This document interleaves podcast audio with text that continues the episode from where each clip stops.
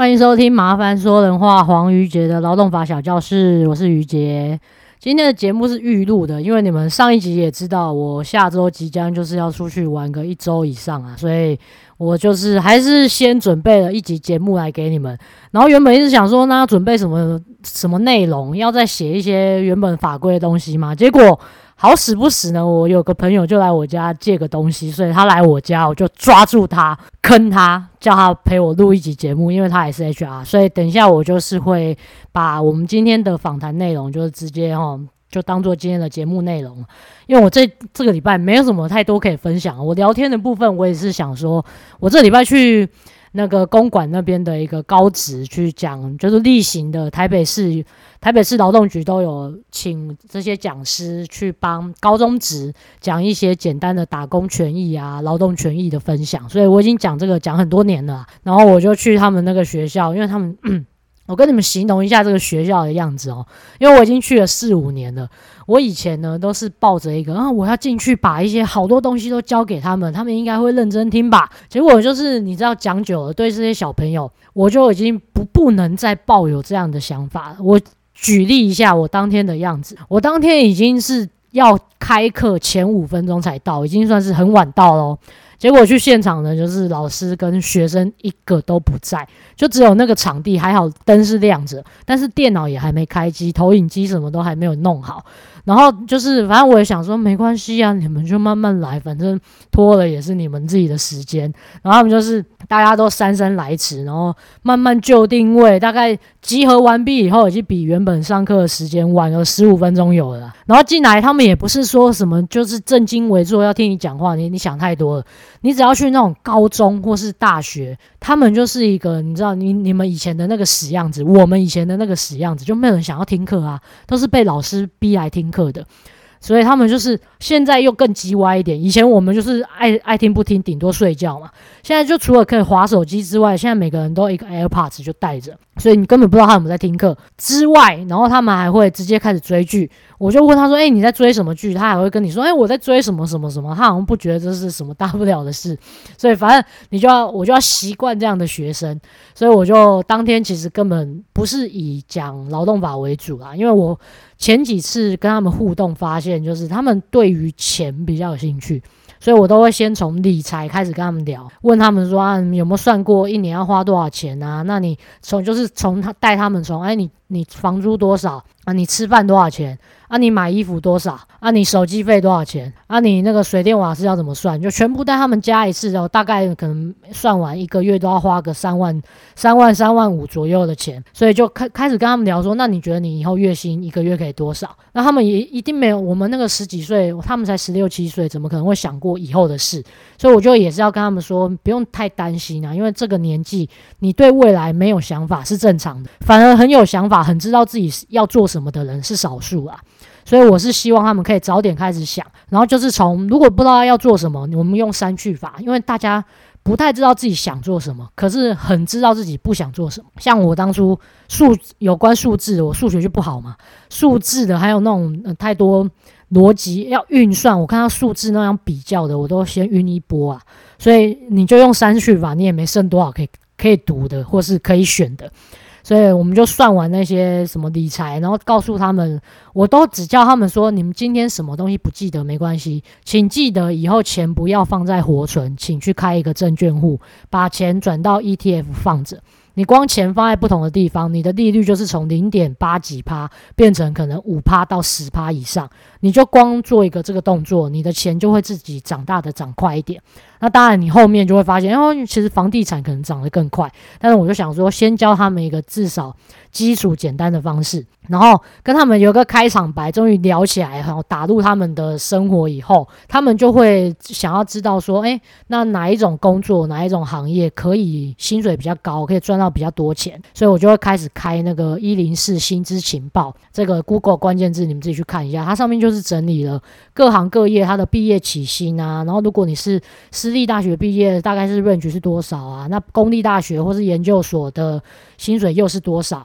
那如果你是工作一阵子的三年五年，那你的薪资大概可以累积到多少？因为一零四就是各种工作嘛，所以他们要呃，他们就顺便整理了一个这个资料。我觉得如果不知道的人可以自己去看看，你就比较知道说，哎，我们用钱来决定嘛，就讲简单一点就是这样。所以。知道了这个方向以后，他们会比较知道要怎么去找工作啦，找未来的方向。那当然就顺便，他们就会问了一些啊，比如说加班费怎么算啊，然后他们打工有遇到什么事啊，之前被资遣，然后老板怎么样不给不给非自愿离职证明啊，然后失业给付要怎么算等等的，我我就会上课的时候讲一讲。所以大概这一周就是这样跟他们分享这些东西啦。好，那待会我们就进到今天的。课程主题啊，不是课程啊，我们今天不没有课，好不好？就是我跟我朋友的访谈，让你们了解一下他的职业发展。好，是这样的啊，因为我的同学呢，他刚刚就突然来我家来借个东西，然后既然来了，我就想说，哎，好像可以来录个 podcast，因为他毕竟他也是个人资，所以跟我们这个主题是非常相关的。然后他又也待了蛮多的产业。他就是一开始是在大公司，可是现在逐渐都是往新创的地方去走，所以我就想了一些呃，可能可以跟你们介绍他的部分。那我等下就是简单的，我们就聊天啊，一问一答，你就听听听看他们啊，我们不。待在不同产业的人资，他们比如说薪水，还有还有他们可能自由度的这些差异有哪些？好，那我就来欢迎我们今天的我的来宾，哦，他叫什么？我要叫他什么？Roy 啊，Roy，好好好。那我先请 Roy 简单介绍一下他自己在人资圈的职涯，好了。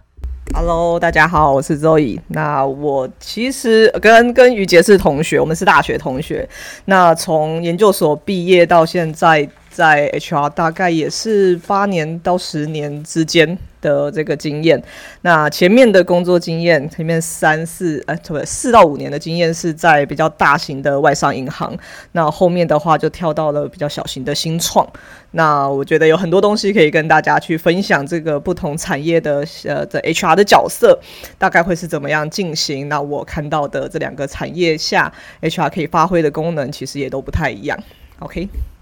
哎、我跟你们说，你我们真的是完全没有 re 稿，所以现在大家口条真的是，我觉得怎么都这么顺。我刚才就是真的把麦克风嘟给他，然后他也不知道我要问什么，然后我们就好像现在是怎样，我们要竞选，大家都可以随时上线。好，那我我第一个问题可能就是想要先问说，哎、为什么当初会选择要去外商，而且是银行业？好。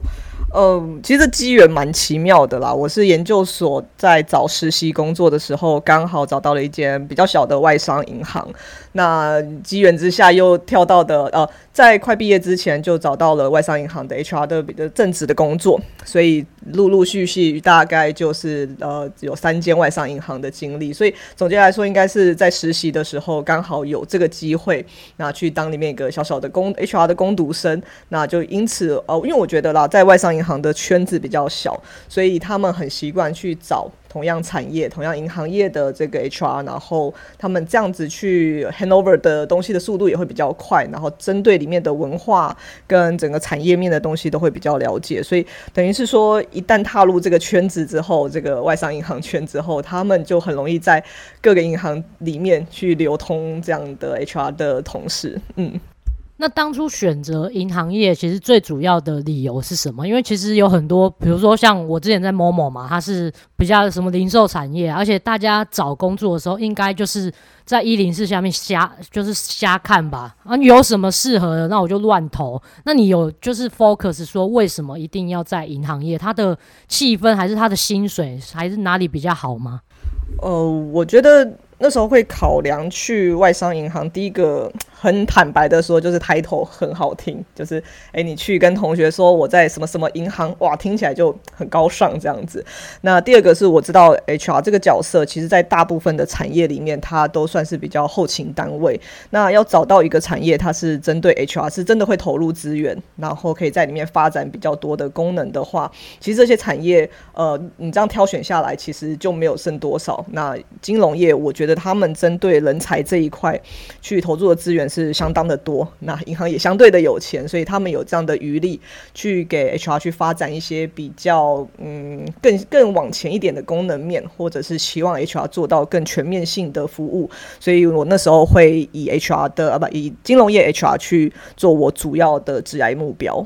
那我要问一个比较就是隐私的问题咯，就是如果当初在金融业，不管是 junior 还是就是 high level 一点的，就待久一点、资深一点的 HR，他的薪水的 range 真的会比一般的，比如说我们在中小企业的人，因为中小企业人资你知道就是大概三万、四万左右，可能就顶崩了啦。那我我不我想要知道一下，你如果在金融业 HR 的 range 大概可以落在多少？好，呃，我觉得因为资深跟资浅它的差别会非常大嘛。那我觉得以呃比较 junior 或是新鲜人来说，差距其实跟其他产业不会太大，可能就是大概也是呃三万四万块的左右啦，就看你的学经历的背景。但是一路往上的话，我觉得可能从三到五年再往上就会差距非常非常的多。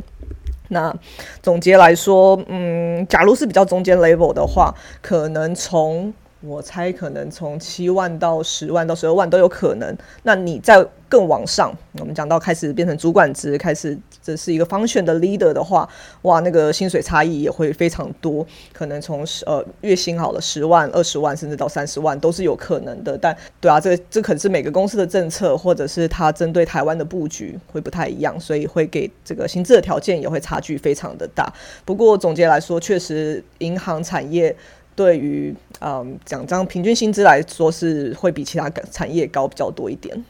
那你当初是我知道你是做招募这一块嘛，所以我刚听哇，你中间 level 就是说你大概做个三五年就有七万到十二万左右的润距真的比一般的，我觉得一般的人资真的，你可能做十年一辈子，你没有当主管，你没有当到最 head 的那个位置，应该都没有这个薪水啊。所以呃，我可能想要问的是说，那当我如果想我是一个刚毕业的，比如说我现在是一个菜鸟。人资，我也想要以这个银行业当目标的话，我给你两个问题啊。一个是，如果我想要以银行业当目标，你觉得要先事先准备，你当初做了什么事可以让你走路进走进这个门？那另外一个问题是，那你觉得哪一种个性的人不适合银行这个产业？哦、嗯，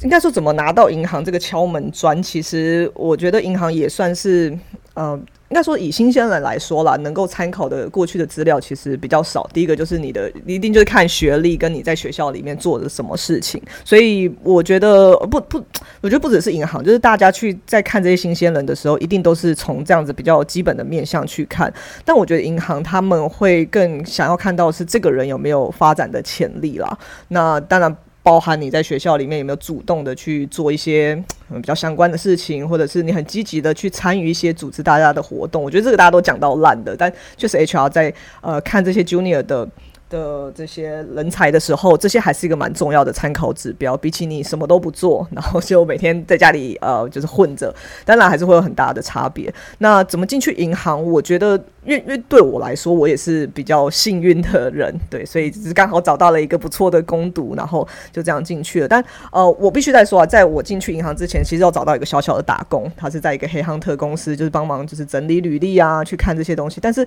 刚好这间黑 hunter 他们就有做到银行业的。相关的招募，协助他们做一些 hunter 的招募，所以因此有这样的机会去进到银行业。所以我觉得各个可能性都有，只是你有没有很明确自己的目标，说哦，我要进去的产业，他是我是银行业，所以我可能一下子没有办法立刻进去银行，但是我可以从其他的有可能的呃产业啊，或是其他机会去寻求这个敲门砖，对。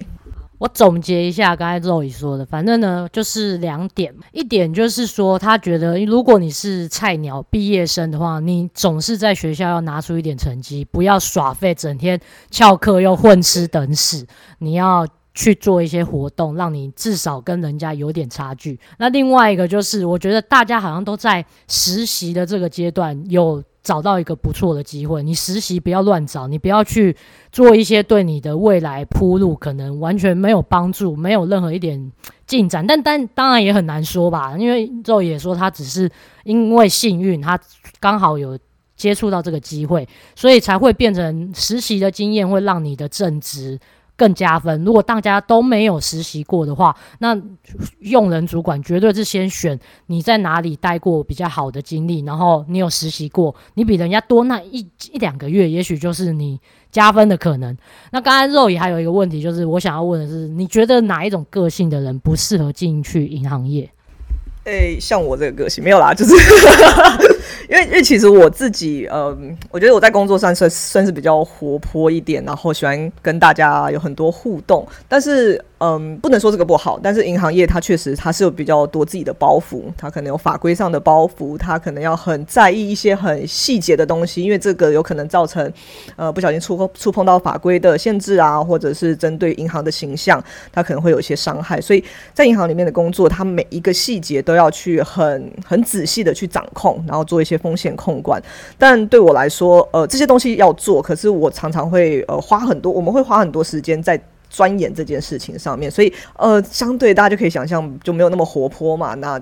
东西做东西就是一板一眼，然后按照规矩来做。但这个东西对银行是非常重要的。然后也有很多对于员工呃的限制啊，像是你不可以去对外透露的相关的公司的讯息。然后比较机密的文件，你要有呃把保护这些机密文件的这个 MISAP。所以对我来说了，我我自己会比较喜欢就做事快一点，然后跟大家讨论啊，推进事情的速度要很快。那我自己后来会跳到新创，其实有一部分原因也是也是这样子。我觉得我可以跟大家很积很主动，然后很快速的去讨论东西，然后 maybe 他不用过太多的阶层，可能不用哎，我想要做一个提案，然后我一路往上提到好多阶层，我们才有机会去推动。我们可以是比较扁平化的。然后大家讨论完就先去试试看，然后看可不可行，再进再回来做调整。所以相对的整个气氛跟呃节奏都很快。然后新创的大部分的同事也都年轻一点，所以大家的沟通的频率啊都会比较接近。所以那个工作气氛的氛围是很开很开放的。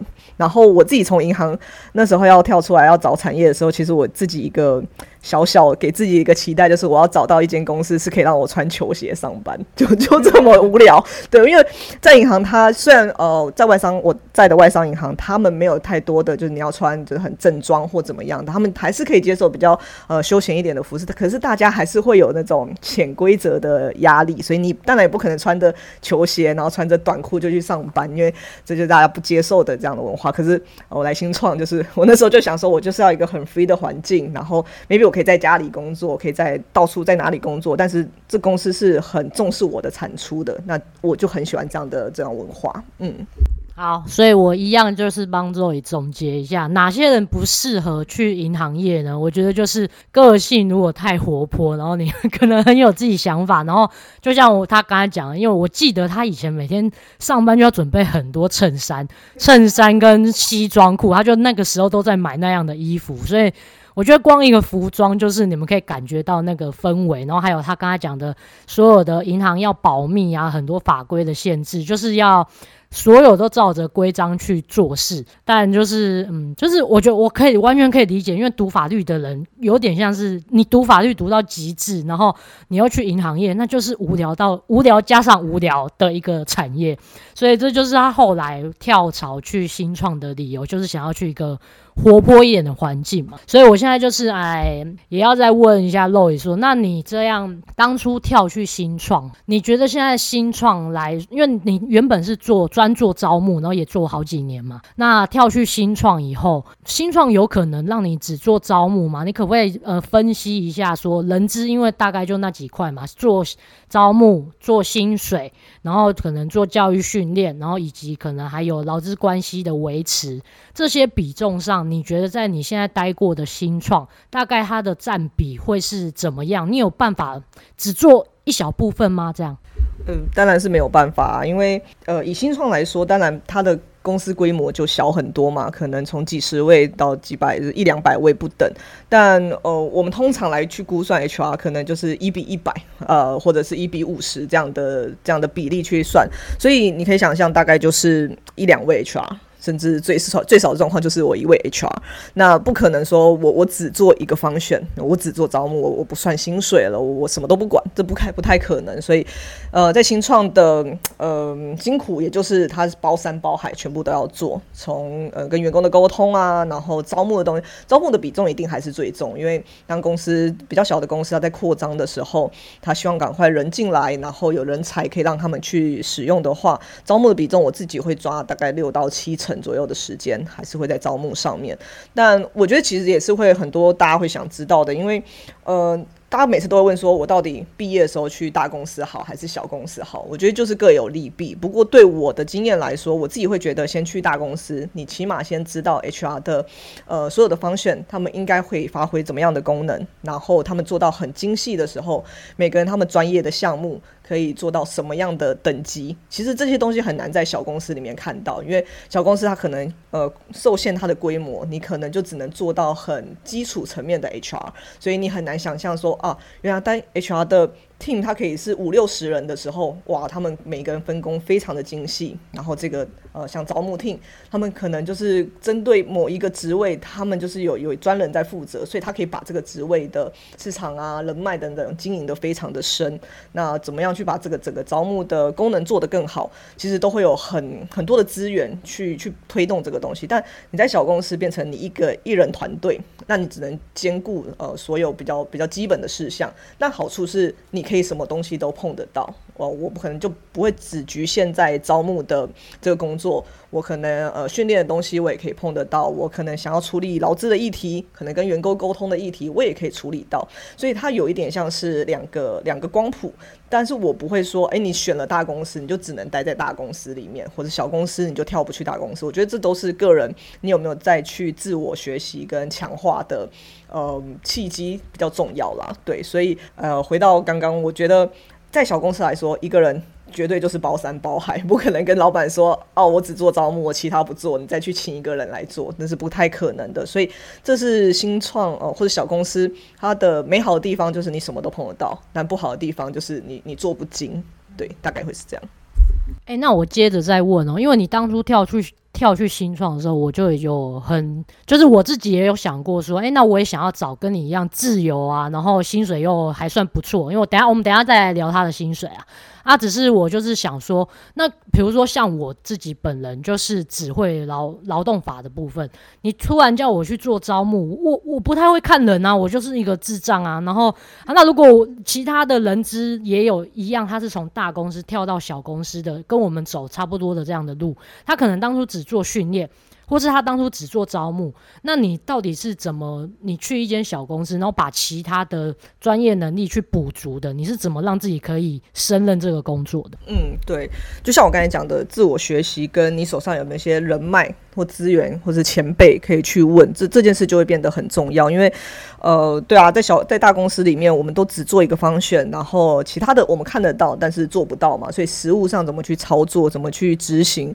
其实没有没有太多的经验。所以这时候真的就是问其他 HR 的朋友们。哦，你们是怎么做的？你们在你们公司这个制度是怎么建立的？所以我会蛮推荐大家，如果有时间有余力的，不管是上就是上于杰的课，他有个群组嘛，他们就可以互相交流，说，诶，我遇到这个问题，我可能不太知道怎么处理，然后在上面大家会热心的回答，或者是我相信外面有很多的外部的课程，那你也可以透过这些课程去呃认识其他的 HR 的朋友们。那我觉得本来就是靠这些经验累积，因为很难说哦，我去到一个小的公司，你还期望就是有很多。的课程有很多的资源可以投注在你身上，因为小公司他们在发展的时候，绝对就是以前线往前冲为主要考量。那 HR 说实在，它就是一个呃成本单位，所以不会放太多资源在这边。那你就要想办法自己去精进，自己去呃推进自己，可以拿到更多的外部资源，或者询问一些前辈了。嗯。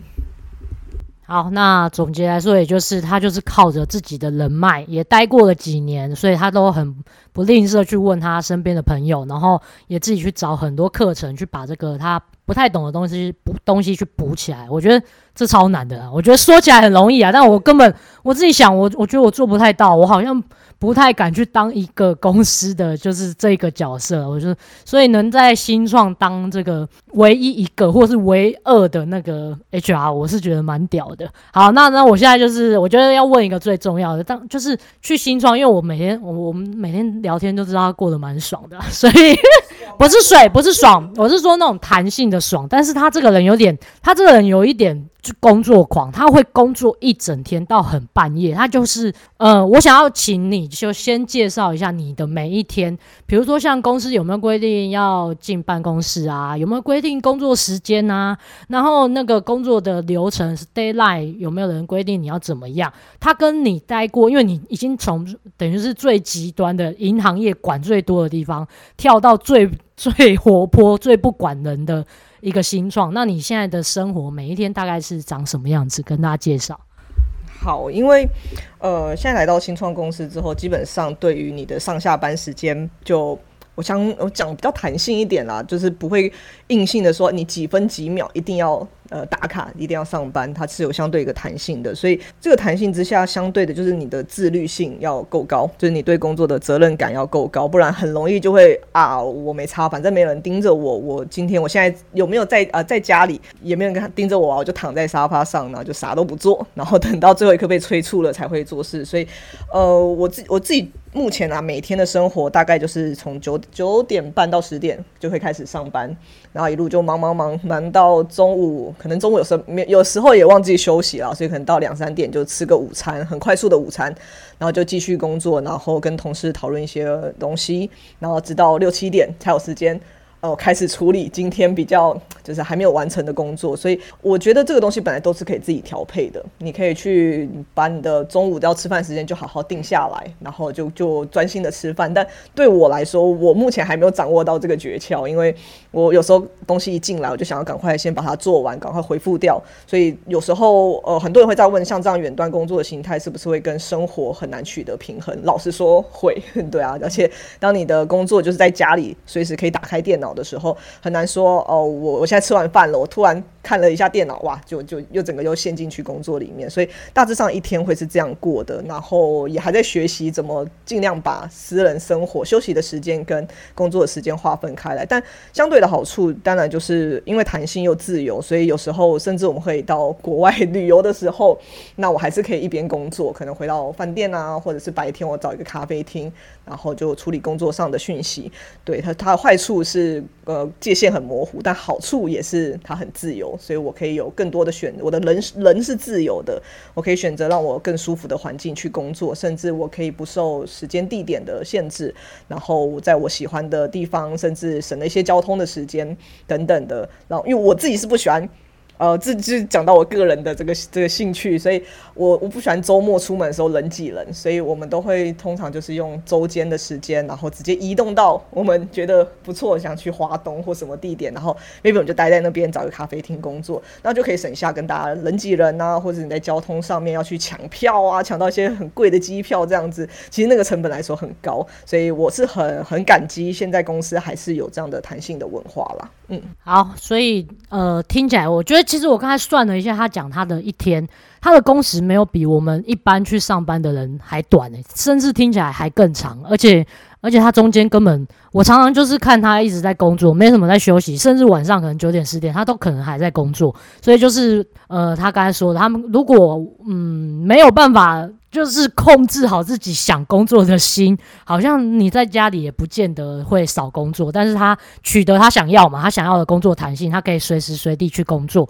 那最后就差不多再问一个问题啦，就是呃，这个你当初去找到这个新创，它的大概年薪的 range 会落在多少？然后呃，我听说你们假，对啦，你们休假有没有上限？这个假的部分，我们通常不就一年七天这种特休的部分，这个我记得你也很高嘛，所以。跟大家介绍一下，然后如果今天有有人会想要转职进到新创的话，你比如说推荐当初他们找工作，不管很很很 detail 都可以，找工作用的 app 是什么，或是有什么他你想要给他们小小小一点建议的，都可以说。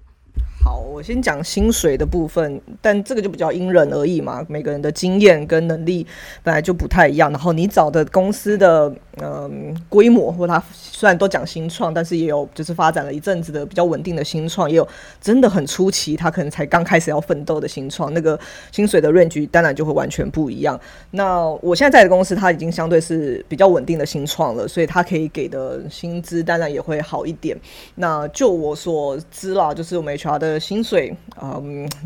有一点我讲比较大范围的，可能大概从一百到接近两百都有，所以我我没有办法讲的太详细，不过让大家有个这样的概念。然后假的话，呃，我们的假是真的很多，就包含劳基法上面的特休来说，可能会到二十到三十天不等。那当然也是会看你的这个呃职等啊，或者是你在公司的年资来去做计算，但是。哦，我像我每次跟 candidate 讲说我们假有这么多，他们当然都会很兴奋嘛，想说哦，我一年接近有一个月不用上班。但是最相对的就是看你的产出跟你的工作能力。如果你真的可以可以休到接近一年有一个月不用工作，但是你的产出都维持得非常高效率，然后呃交出来的东西跟团队的合作都完全没有问题，那。这当然是我们最喜欢的人才，等于你可以把你的自己的时间控管得非常好。所以大部分的人，呃，当然进来之后，你能不能用到这二十几天，就基本上就像我们刚才讲的自由嘛，所以你你自己对你的工作负责就好。不过大部分呃，平均来说。同事们可能用到的天数也差不多在十五天上下啦，不会真的全部都用完。嗯，抓一个比较平均的 range 的话，会是这样子。所以，但这个好处就是，呃，反正公司就提供这么多天数给你，他不会，呃，因为你今天要特殊要处理一些紧急的事情，然后我没有假可以用，变成我只能扣事假这样子。我觉得公司的呃利益是良善的，那就看自己怎么去控管自己的时间。然后第三个问题是什么？就是如果有人想要去新创，你比如说他当你当初是怎么去找？找到你想要的这个工作，一般一零四的软体或是平台找得到这些工作吗？哦，基本上都找得到啊。呃，以我们讲比较针对呃新创公司去会去发展的职缺平台，好了，第一个就是 Cake Resume。它就是呃，对它比较多的新创公司会在上面。然后第二个是 Yourator，但是 Yourator 它的面向呃，对比较新创，但它同时也是比较 Junior 的职缺比较多的 Pool 会在这边。所以，假如你真的很想去台湾的新创公司哦，就这两个平台可以上去找找看。那当然还有一些国外的啦，就就他们也是有很多的国外的新创会放在一些平台上面。但如果这个有兴趣，在之后再跟大家分享。嗯，那其实蛮多台湾的小新创公司也会发这样的职缺在这样的平台。因为有有时候不只是台湾的人看台湾的人才，我们有时候也看国外的，对啊，所以如果针对台湾端的话，这两个平台是蛮推荐大家使用。然后他在上面写的福利条件也都蛮清楚的，然后呃，在上面的公司介绍啊也相对的比较活泼一点，所以可以去看一下，比较一下跟一零四其他在上面的其他公司，你可以大概可以看得出一些这个这个公司的好坏，或者是这个新创公司它给的福利够不够。好，对，因为还是很多公司他会写劳健保是一个福利嘛。那每次看到这些，我都觉得啊，你们需要一个 HR。好，所以刚才就是两个平台吧，Yourator 跟 Cake Resume。好，那。感谢今天肉爷的时间，他其实待会有行程，所以我就不再多问问题。我觉得他已经讲了，介绍的非常详细啊，然后把他整个职涯还有需要什么条件、薪水落在哪个 range，其实都讲的蛮清楚的。所以如果有想要往这个路发展的大家，就可以参考一下。呃，这个我们曾经走过来的路，因为我们也都三十多了嘛，三十出头了，可能对于一些二十几岁的梅亚来说，或是弟弟妹妹来说，可能有一点帮助啊。你们可以听听看。好，那就谢谢 Zoe 的访问，我们就下次见啦。谢谢，拜拜。好，拜拜。泛黄的春联还残留在墙上。依稀可见几个字，岁岁平安。在我没回去过的老家米港，爷爷用楷书写一个满。黄金阁爬满了雕花的门窗，夕阳斜斜映在斑驳的砖墙，铺着锯木板的屋内还弥漫姥姥当年酿的豆瓣酱。我对着黑白照片开始想象爸妈当年的模样。说着一个舞弄暖玉的姑娘缓缓走过外滩。消失的旧时光，依旧是山。在回忆的路上，时间变好慢。老街坊小农，糖是属于那年代，白墙黑瓦的淡淡的忧伤。消失的旧时光，依旧是山。回头看的片段，有一些风霜。老长盘旧皮箱装满了明信片的铁盒里，藏着一片玫瑰花瓣。我们今天节目就到这里啦，下周见，拜拜。